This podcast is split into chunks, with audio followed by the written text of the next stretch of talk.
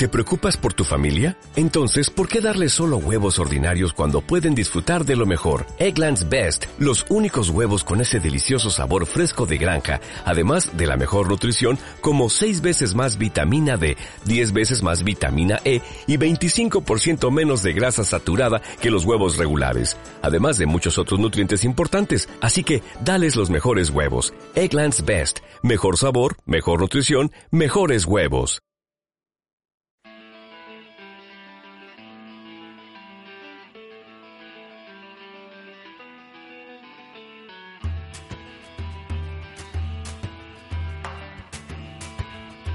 Piedra de toque con Iñaki Macazaga.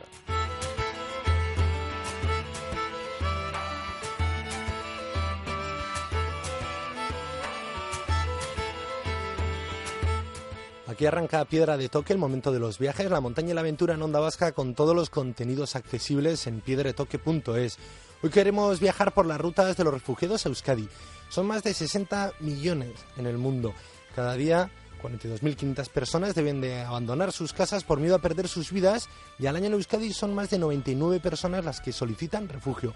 CIAR Euskadi es la entidad que se encarga de acompañarles y darles apoyo legal en todo este proceso y queremos que sea su directora, Patricia Bárcena, que ya la tenemos aquí además en el estudio, que nos hable de cuáles son esos lugares de origen y qué rutas siguen. Y es que cada vez nos gusta viajar a lugares más exóticos y sin darnos cuenta pueden ser el lugar del que partan muchas de esta gente que luego llega a Euskadi buscando eso, refugio.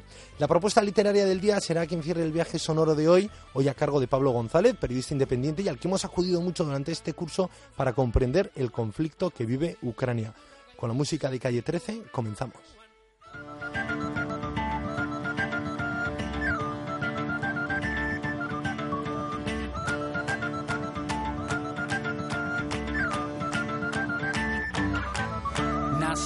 Para aguantar lo que el cuerpo sostiene. Aguantamos lo que vino y aguantamos lo que viene. Aguantamos aunque tengamos los segundos contados. Nuestro cuerpo aguanta hasta 15 minutos ahorcado. Aguantamos latigazos que nos corten los dos brazos. Fracturas en cualquier hueso. Tres semanas. Comenzamos nuestro viaje de hoy en Piedra de Toque y lo hacemos saludando a nuestra guía y invitada, Patricia Bárcena, directora de CEAR Euskadi, con la que queremos remontar el camino que siguen los refugiados que llegan aquí a Euskadi, 99 al año, pero queremos y somos conscientes que son muchos más y queremos hacer esas rutas, saber de qué países vienen.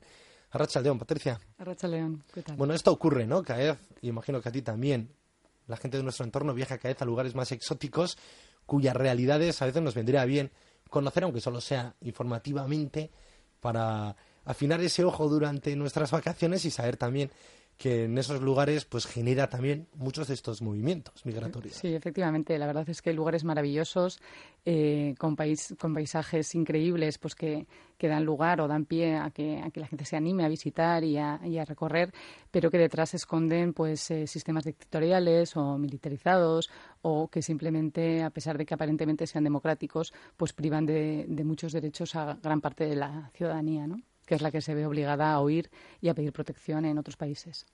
Y tú, Patricia, lo sabes bien. Además de por trabajo también has, eres viajera Sí. y has estado por Latinoamérica, México, Guatemala, trabajando temas de derechos humanos, pero también por Irán, Myanmar, Indonesia, Senegal, Marruecos, Túnez, Dubái, que son muchos de los destinos que se oyen mucho ahora en la calle, por las facilidades que tiene ahora esto de organizarnos nosotros mismos los viajes, podemos ponernos con un avión o con lo que queramos en cualquier lugar. Y esta lista eh, también Sí. habla ya de muchas realidades que provocan muchos movimientos. Efectivamente, es una de las grandes contradicciones de la globalización, ¿no? Cada vez es más fácil llegar a los, eh, a los sitios, viajar, eh, que, de- nosotros, que, que nosotros conozcamos países, que las personas que viven en aquellos países conozcan o ansíen llegar a los nuestros.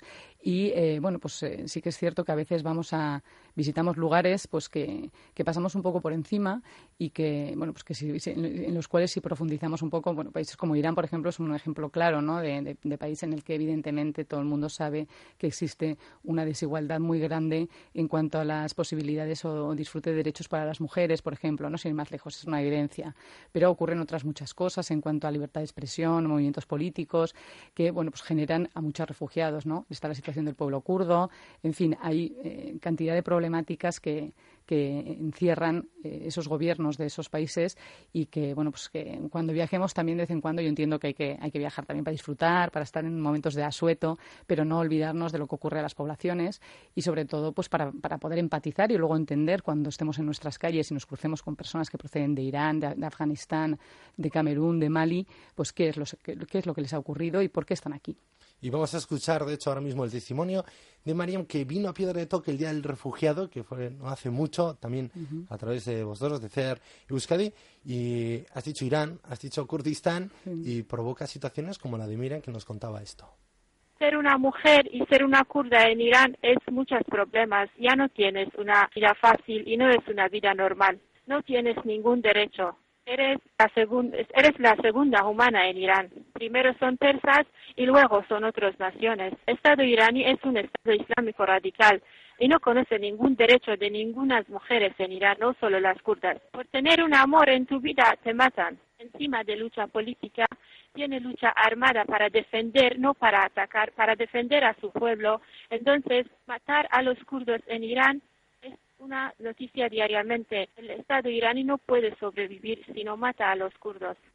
Esto nos contaba Miriam como motor de lo que le había llevado a abandonar su casa, eh, teniendo ya más un niño bien pequeño. Y durante el viaje, que esto también lo comentaremos ahora, ¿no? Un viaje que duró mucho tiempo hasta llegar a Euskadi, un par de años, se encontró con eh, pues los traficantes ilegales de personas. En Rumanía estuvo retenida, le pedían más dinero, después consiguió escapar e incluso ha tenido juicio y ha conseguido eh, que se ajusticiaran muchas de estas personas. Y esto en Irán, ¿no? Irán, una capital preciosa y un lugar también al que hay que viajar y que la gente que nos oye si tiene ganas que viaje, que es precioso, pero que también provoca estas situaciones tan injustas. Sí, efectivamente es así. Y bueno, pues, y más injusto es aún que, desde los países europeos no se sepa dar respuesta a estas situaciones, ¿no? Y en lugar de eh, habilitar vías legales para que personas que están sufriendo en, países maravillosos em, puedan salir de allí y puedan pedir una protección, pues tengan que verse abocadas a rutas terroríficas como la que ha seguido eh, Miriam, ¿no? Y, verse retenidas por traficantes y explotadas o eh, tanto sexualmente en algunos de los casos como a nivel económico, ¿no? El caso de ella es, es modélico porque ha conseguido no solo liberarse, sino que además ha enjuiciado a las personas que que bueno que, que, que, eran los, los, líderes digamos de la, de la red de, tráfico eh, y no, esto no suele ser lo habitual no sí sin embargo es, es eh, la vía que utilizan la mayoría de las personas eh, que tienen que llegar a países seguros no la mayoría de las personas subsaharianas pagan muchísimo dinero en sus rutas migratorias sufren muchísima violencia por el camino y en el caso de que sean mujeres más aún, ¿no? Y las personas que llegan también eh, por vías, digamos que aparentemente son más seguras, como puede ser eh, por, avión, pues también han tenido que utilizar de esos, de esos traficantes y pagar muchísimo dinero y portar pasaportes que son falsos y que luego igual van a dar lugar a que sean retornados de manera inmediata a sus países de origen, ¿no? Entonces, mm, la primera llamada sería que hay que estar atentos a lo que ahí ocurre, pero luego también hay que hacer una reivindicación de cuál es nuestra responsabilidad como países europeos firmantes de una convención de, derechos humanos, como es la Convención de Ginebra de Protección de Personas Refugiadas, para luego proteger y eh, garantizar vías seguras de acceso a, esa protección a todas las personas que, se ven abocadas a huir. ¿no? esa reivindicación también nos toca a nosotros, aquí mismo en Euskal Herria, nuestras calles también nos la exigen que la hagamos. El Mediterráneo lo hemos visto, durísimo este curso, ¿no? Con las imágenes de Lampedusa, esos grandes naufragios, yo creo que son casi más, ¿no? De 5.000, 7.000 personas las que han fallecido en el Mediterráneo en lo que va de año. Tenemos la verja de Melilla ahí abajo, ¿no? Que también da escenas horribles, pero claro, en Euskadi ni vienen por las costas, ni vienen, ni tienen que saltar verjas que nos lleguen fuertes, ¿no? Y esas imágenes a veces, pues hay gente que los kilómetros nos enfría. Mm. Bueno, más, más, más, de las personas que, o sea, más de, más, eh, muchas personas de las que nosotros conocemos y nos cruzamos en nuestras calles sí han venido por la valla de Melilla. ¿eh? Em, no son las, las, más numerosas porque tampoco lo es, decir, esa es la imagen que, que nos, con la que nos bombardean em, habitualmente en los medios de comunicación que no es la real, o sea, por las, por las vallas de, Ceuta y Melilla o por las pateras, o sea, mm, esas vías de entrada irregular, eh, mm, en un total son más o menos un 3 o un 4% de lo que son las entradas irregulares en Europa. La gran mayoría de las personas entran por Italia y por Malta y eh, de las personas que llegan a España, la mayor parte de ellas lo hacen por el aeropuerto de Barajas. Lo hacen, en teoría, por una vía, digamos, regular, no, no por la vía irregular. Pero sí que es cierto que de las que se encuentran en Euskadi, muchas de ellas han llegado eh, por estas rutas. Han sido trasladadas desde Canarias o han sido trasladadas desde los centros de, estancia temporal que hay en Ceuta y en Melilla, cuando estos están ya sobreocupados y tienen que ser, y tienen que ser eh, evacuadas las personas porque no tienen condiciones de, habitabilidad para poder acoger a tanta gente. ¿no? Em, sobre todo personas que proceden del África subsahariana aunque actualmente la mayoría de las personas que están en, Ceuta y Melilla son sirias, son personas refugiadas que proceden de Siria o de Ucrania, eh, todavía mm, las imágenes que vemos de personas que saltan la valla, nunca habíamos visto una persona blanca saltando la valla. Entonces dices, ¿cómo es posible? Eh, ¿Cómo, están entrando entonces? ¿no? Si los centros de estancia temporal de inmigrantes de Ceuta y Melilla están llenos de personas sirias que tienen aspecto magrebí, o sea, su, color de piel no es negro, es, es más bien eh, magrebí, eh, cómo es posible que por dónde han entrado. Entonces, todas estas personas entran por la frontera, eh, evidentemente, ¿no? como lo hacen otras muchas por el aeropuerto. El salto a la valla es, es mínimo, son, son las menos las personas que, que, entran por esa, por esa vía. O sea, que a pesar de la distancia, sí que están Pero sí que llegan aquí, que sí que llegan aquí, porque cuando las personas llegan a Canarias o han entrado en su momento, que fue la vía de entrada irregular más, más grande, o lo hacen en Ceuta y Melilla, llega un momento que estas ciudades son muy pequeñas, eh, no tienen posibilidad de acoger a tantas personas, entonces o bien eh, son trasladadas a los CIES, a los centros de internamiento de extranjeros, para ser expulsadas, o bien eh, son trasladadas a centros de estancia temporal, o bien porque han pedido asilo, o bien porque no pueden ser expulsadas, porque carecen de documentación etcétera. Y al final acaban llegando a, nuestra, a nuestras a nuestras calles y acaban convirtiéndose en nuestros vecinos y nuestras vecinas. Entonces, lo importante yo creo que es que hay que tener la mirada amplia y lo mismo que cuando uno viaja, abre sus ojos y abre su olfato y quiere impregnarse de todo lo que ocurre en ese país, pues cuando e, ese país llega a nuestras calles también hay que tener la misma actitud de apertura y de y de, y de preguntarse, ¿no? De, interrogarse por qué estás tú aquí, qué es lo que te ha pasado. Hay personas que han huido por, por múltiples motivos, que pueden ser por, cuestiones de guerra, por cuestiones de religión, por opiniones políticas, por una orientación sexual. Eh, uno de los países, eh, digamos, dentro de lo que son los solicitantes de asilo aquí en Euskadi, uno de los países que aparece como que tiene mayor número de solicitudes es Camerún. Camerún es un país también aparentemente eh, tranquilo, democrático, al que se puede viajar. sin embargo, Camerún tiene una persecución muy férrea contra las personas, por ejemplo, homosexuales, la gente por amor, que antes también decía Miriam, la gente por amor tiene que huir, ¿no? Porque no puede expresar libremente su sexualidad o su orientación. Eh, bueno, pues eso hay que, hay, que, hay que tenerlo en cuenta y hay que tener esa mente abierta para poder luego tener una capacidad acogida. ¿no? En Euskadi nosotros, eh, el gobierno vasco no tiene competencia para definir o para decidir quién es una persona refugiada y quién no lo es, pero sí tiene competencias para dar una buena acogida, para respetar a la gente que convive aquí, para facilitar el acceso a los derechos sociales, a la sanidad, al empleo bueno, pues a, eh, promover eh, que ese estado de bienestar que, todos queremos, pues sea eh, eso para todos y para todas, y no solo para los que tienen una nacionalidad concreta. Hemos hablado de Irán y hemos escuchado la voz de Miriam. Nos has hablado ahora también de Camerún. Mali y Costa de Marfil, junto con Camerún, también destacan ¿no? del número de refugiados que vienen aquí. En concreto, Mali, 19 personas de esas 99 que solicitaron el asilo en Euskal Herria ¿Qué sucede? Lo mismo, ¿no? Mali y Costa bueno, de Mali y Costa de Marfil son países que han sufrido un conflicto importante. Eh, lo curioso con estos dos países es que, por ejemplo, en Costa de Marfil ahora se está hablando de que ya existe una situación más de calma y que está repuntando como país, ¿no? Que, digamos, se está estableciendo el orden y la democracia de nuevo.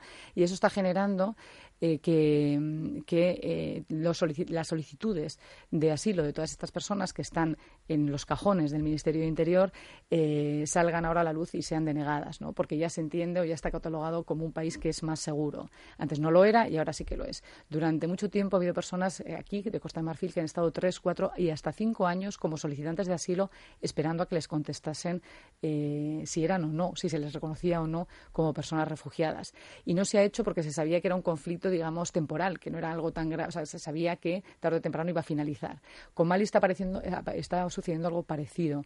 En Mali el conflicto no, está no es generalizado en todo el país, sino que se diferencia entre quien procede del norte y quien procede del sur, y en función de eso se deniegan o no las solicitudes de asilo, y muchas de ellas también están eh, en los cajones a la espera de eh, que ese conflicto se atenúe para poder desestimar las peticiones. En concreto, por ejemplo, hay un compañero nuestro que es un chico estupendo, Jadi, que lleva con nosotros que, desde que llegó a, aquí a Euskadi, ha colaborado muchísimo con la organización en diferentes actos como voluntario. Ha estado tres años y un par de meses como solicitante de asilo y le acaban de desestimar la, solicitud. Durante este tiempo ha conseguido aprender el castellano, ha conseguido trabajar, tenía un, contrato más o menos estable y, de la noche a la mañana se ha convertido en, una persona en situación irregular. ¿no? Y ahora tiene que volver a empezar y, eh, bueno, pues como ya lleva un tiempo aquí, pues buscar otras vías de regularización. Eh, bueno, pues mm, haciendo un poco eh, una llamada también a su empleador, a la persona que le había contratado, para que eh, de nuevo le haga una oferta de trabajo y pueda tramitarle toda la documentación.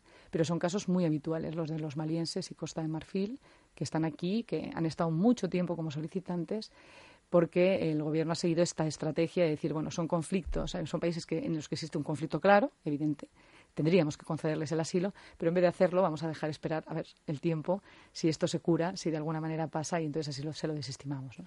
Cosa que no puede hacer con Siria, por ejemplo, porque, claro, el conflicto es tan sumamente grave, tan generalizado y está provocando tantos, tantos millones de personas refugiadas que a estas sí que les está reconociendo no el asilo, sino la protección internacional, la protección subsidiaria.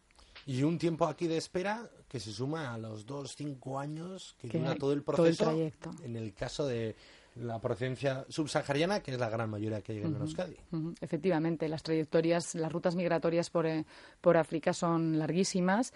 Hay que tener en cuenta que las personas que huyen, muchas de ellas lo hacen con lo opuesto y eh, en su ruta migratoria tienen que atravesar muchas el Sahel, el Sáhara, el eh, Níger, eh, llegan a Argelia o atraviesan luego algún país, la zona del Magreb, para mm, luego salir o bien por las costas o, o, bien llegar a Ceuta y a Melilla, ¿no? Y durante ese tiempo, durante toda esa ruta, tienen que ir ganando dinero para poder pagar todos los, a todas las personas que les van a pedir dinero en, en ese trayecto, que van a ser muchas, porque sí que es cierto que en las rutas existen redes de solidaridad, eh, en función de los países, además, pero eh, también que muchas de las policías de los países por los que, atraviesan eh, exigen dinero, que los traficantes, por ejemplo, que, de personas que mm, conducen los camiones que atraviesan el desierto también les piden dinero, que muchas veces son abandonados allí en el desierto, tienen que volver a empezar. Entonces, tienen que generar también mm, Mm, dinero, de alguna manera tienen que trabajar, hacer eh, trabajos en los países africanos que nadie quiere, para trabajar de forma irregular, para poder luego ir pagando a todas las personas que en la ruta migratoria se están enriqueciendo eh, gracias a la, a la, a la bueno, pues a la, a la, miseria y al mal hacer, a la miseria que están sufriendo estas personas y al mal hacer que están, que, que, o sea, con el que se están comportando los países europeos al no abrir ninguna ruta segura de acceso a Europa. ¿no? Y hablábamos de destinos, hablamos de países, hablamos de rutas. También hay mucha diferencia entre la vulnerabilidad del hombre y de la mujer refugiada, ¿no? En esta ruta incluso subsahariana estamos hablando de muchos años que puede durar, muchos años ya de espera aquí y mm. muchos riesgos por el camino, porque no todos buscan la verja porque quieren ni buscan el estrecho y el agua porque lo quieren, sino porque no hay otra opción y en eso me imagino que la mujer migrante sufrirá una doble violencia. Sí, efectivamente. el las rutas que se buscan y de hecho que, que enriquecen a los, traficantes y que muchas veces a los que los políticos hacen alusión y dicen no tenemos que, em, que reforzar los sistemas de control fronterizo para evitar que las mafias se sigan enriqueciendo, que eso es una contradicción en sí misma porque el reforzar los controles sin habilitar otras vías lo que genera es que se enriquezcan más, o sea, no es, no es verdad, se siguen enriqueciendo.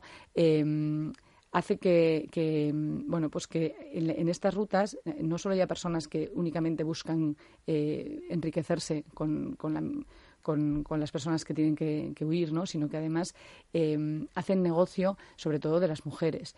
Eh, la mayoría de las mujeres sufren otras violencias añadidas por su condición de mujer a las que sufren los, a las que padecen los hombres y que tienen que ver con las redes de trata de mujeres para la explotación sexual. Mm, es muy raro que la mujer, una mujer sola pueda hacer la ruta. Normalmente tiene que buscar una pareja que la proteja. Y esa pareja, eh, que muchas veces incluso ellas mismas intentan eh, creer que son Mm, sus, novios, alguien que les quiere o que les va a cuidar, lo, eh, que hacen es utilizarlas eh, como mercancía a lo largo de la ruta. Muchas son engañadas, captadas en la propia ruta o en los países de origen y eh, por eso hay muchísimas mujeres que llegan a las, a las costas embarazadas o con niños muy pequeños, porque forma parte de esa estrategia el, el o sea, de, la ruta, el embarazarlas o el que tengan bebés y el montarlas en la patera eh, para que luego puedan eh, llegar a España y no ser expulsadas, ¿no? Todo eso, y detrás de todo eso hay mucho dinero. Hay mucho dinero y mucho sufrimiento por parte de la mujer que eh, es explotada sexualmente y que es vejada permanentemente y que luego además está enganchada en, en, esa, en esa red durante muchísimo tiempo, porque el dinero que le ha costado llegar a llegar a España lo va a tener que pagar durante años una vez que llegue aquí.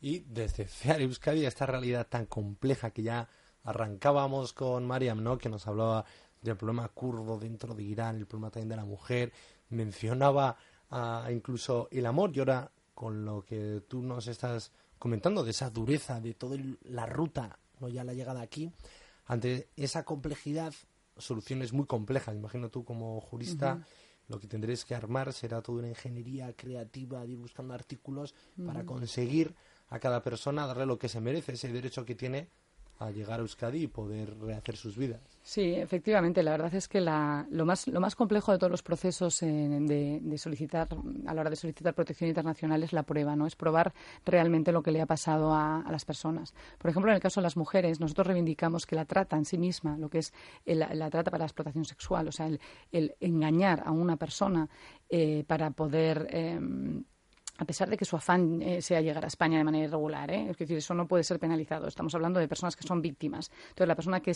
eh, sufre la trata con fines de explotación sexual debería de ser protegida en sí misma, porque entendemos que es una forma de violencia que tiene que ver con el género y que, tiene, y que no es protegida en ninguno de los países por los que atraviesa y tampoco puede ser protegida en origen en muchas ocasiones porque incluso la propia comunidad forma parte de la, de la trama. ¿no? Entonces, nosotros reivindicamos que sea en sí misma causa de persecución y que se conceda la protección no lo entiende así el Ministerio de Interior, considera que a las víctimas de trata hay que darles otro tipo de protección a través de la legislación de extranjería, que por supuesto no tiene nada que ver con la verdadera protección y que está más ligado a desarticular la red eh, que a proteger a, la víctima. Entonces, lo más complejo de estos procesos es sobre todo em, hacer una labor política en la que se consideren las causas de persecución en sentido amplio y luego probar que efectivamente ocurren estas cosas y esa violencia es generadora de persecución. Lo mismo que ocurre con la orientación sexual, por ejemplo ejemplo, ¿cómo se prueba que una persona es, eh, es perseguida por su orientación sexual? Pues hay que buscar prueba, hay que ver cuál es el contexto del país, hay que ir, bueno, pues eh, generando un expediente complejo que probablemente no finalice con mucho éxito, pero que bueno dé tiempo a las personas a que se puedan integrar y acoger y, que tengan una buena acogida en nuestra en nuestra sociedad. Patricia Bárcena, directora de CEAR Euskadi, es que ricasco por acompañarnos, es que ricasco por abrirnos los ojos a todos aquellos que tengamos en mente viajar a estos lugares tan exóticos pero con realidades duras y que muchas de ellos son motor de esos movimientos migratorios que acaban llegando a Euskadi con historias tan duras, tan intensas y tan complejas. Es que ricasco. Suri, muchas gracias. Por lo que fue y por lo que pudo ser, por lo que hay, por lo que puede faltar, por lo que venga. Y por este instante, levanta el paso. Onda baskan zaude. Iritsi da zure ametsetako uda. Onda Vasca, aintzat hartuko duzun irratia.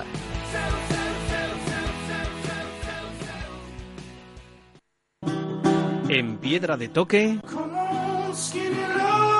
Viajes de papel.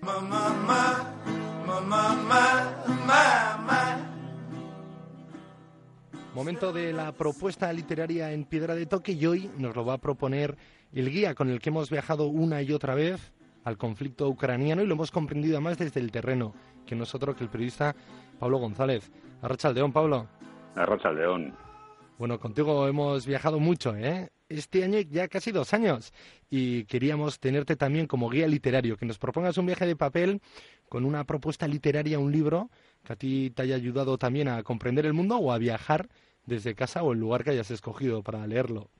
Perfecto, pues, eh, pues mira, los, eh, el libro que quiero traeros realmente son dos libros que van, mm, creo que muy bien para entender el mundo actual y también para viajar a Europa del Este. Son, por un lado, 1984, un clásico de George Orwell, que a pesar de que fue escrito a finales de los 40, creo que es más actual que nunca para comprender el mundo en el que vivimos.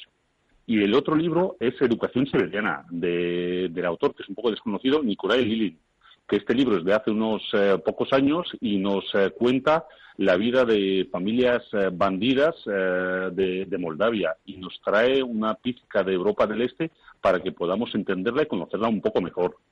Vale, decías el primero 1984, un libro que, que nos puede dar luz para comprender muchos conflictos. Por supuesto, es un libro que, nos narra cómo el Estado eh, nos controla e interviene, que no es que sea quizás nuestro caso, pero sí hay algunas pistas y nos ayuda a entender el sistema de bloques, que aunque en el libro es un poco exagerado, sí, sí sigue siendo actual en, el, día de, en el día de hoy. Vale, y luego educación siberiana. Eh, adelántanos algo, unas pinceladas. Pues eh, la historia es calentita, calentita, y viene desde la perspectiva de un joven que va creciendo y es un joven de una típica familia de bandidos siberianos que están, eh, a los cuales el Estado ruso los deportó a Moldavia y entonces eh, nos cuenta su vida, nos cuenta las, los rituales de este, de este curioso submundo de los bandidos eh, rusos y nos cuenta también, con él vemos cómo, cómo fue progresando la sociedad soviética y que acaba en, la, en el momento en que, en el que empieza Rusia.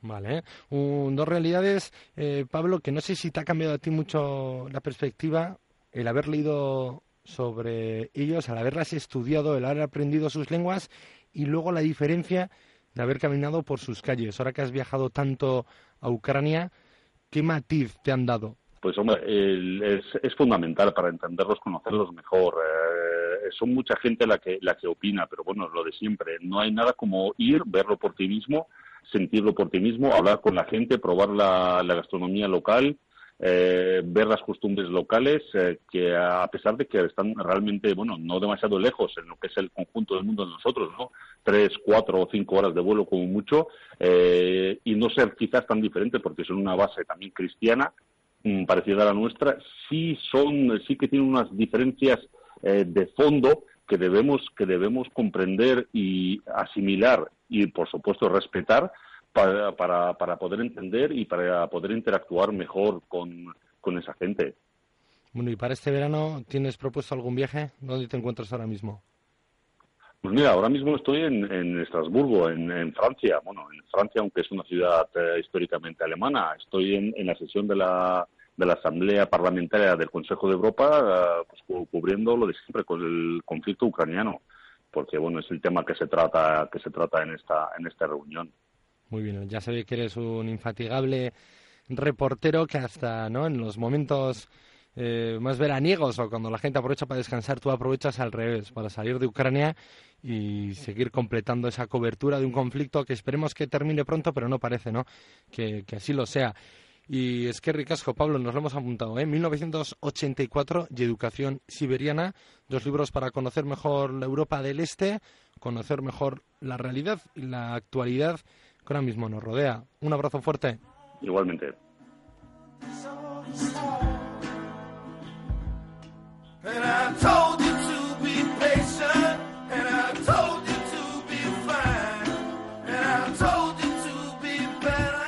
Aquí termina Piedra de Toque. Mañana volvemos a abrir una nueva ventana a otros mundos, a otras realidades que en el mismo horario, de ocho y media a nueve. Gabón.